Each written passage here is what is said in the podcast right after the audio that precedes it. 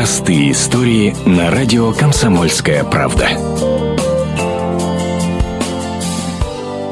До спасительной защитной галереи, построенной на лавиноопасном участке федеральной трассы М-54 Красноярск-Кызыл, водителю Сергею Вермеличеву оставалось не больше 20 метров. Так вышло, что выехать из Кызыла в Красноярск ему пришлось ночью. Впереди около 8 часов пути по горной трассе, а тут поднялась снежная пурга. Подготовиться к удару Сергей не успел. Сошедшая внезапно лавина подкинула легкую машину, бросила к обочине дороги и потащила вниз, в обрыв. Что было дальше, Сергей помнит плохо. Я там кувыркался, кувыркался, летел, как-то чудом очутился на улице, где-то там не в самом низу, а вот где-то пораньше выкинуло меня. Оказалось, Сергея выбросило из салона, он упал в снег на краю трассы, а «Жигули» улетели вниз со 100-метрового обрыва. Выбравшись из снега, он увидел стоящие на трассе машины, пошел к ним босиком, ботинки слетели при ударе. Там дорога же была, она перекрыта, лавина сошла, там уже машины стояли, я залез в первую попавшуюся машину, там более-менее как-то отогрелся, ну и меня повезли к МЧС. Спасатель Сибирского регионального поисково-спасательного отряда Сергей Круглов говорит, чудо не только в том, что водитель остался жив, но и что почти не пострадал. Ему повезло, он, его не было сильно увечий, так царапины, и он сам вылез и ну, подзамерз маленький.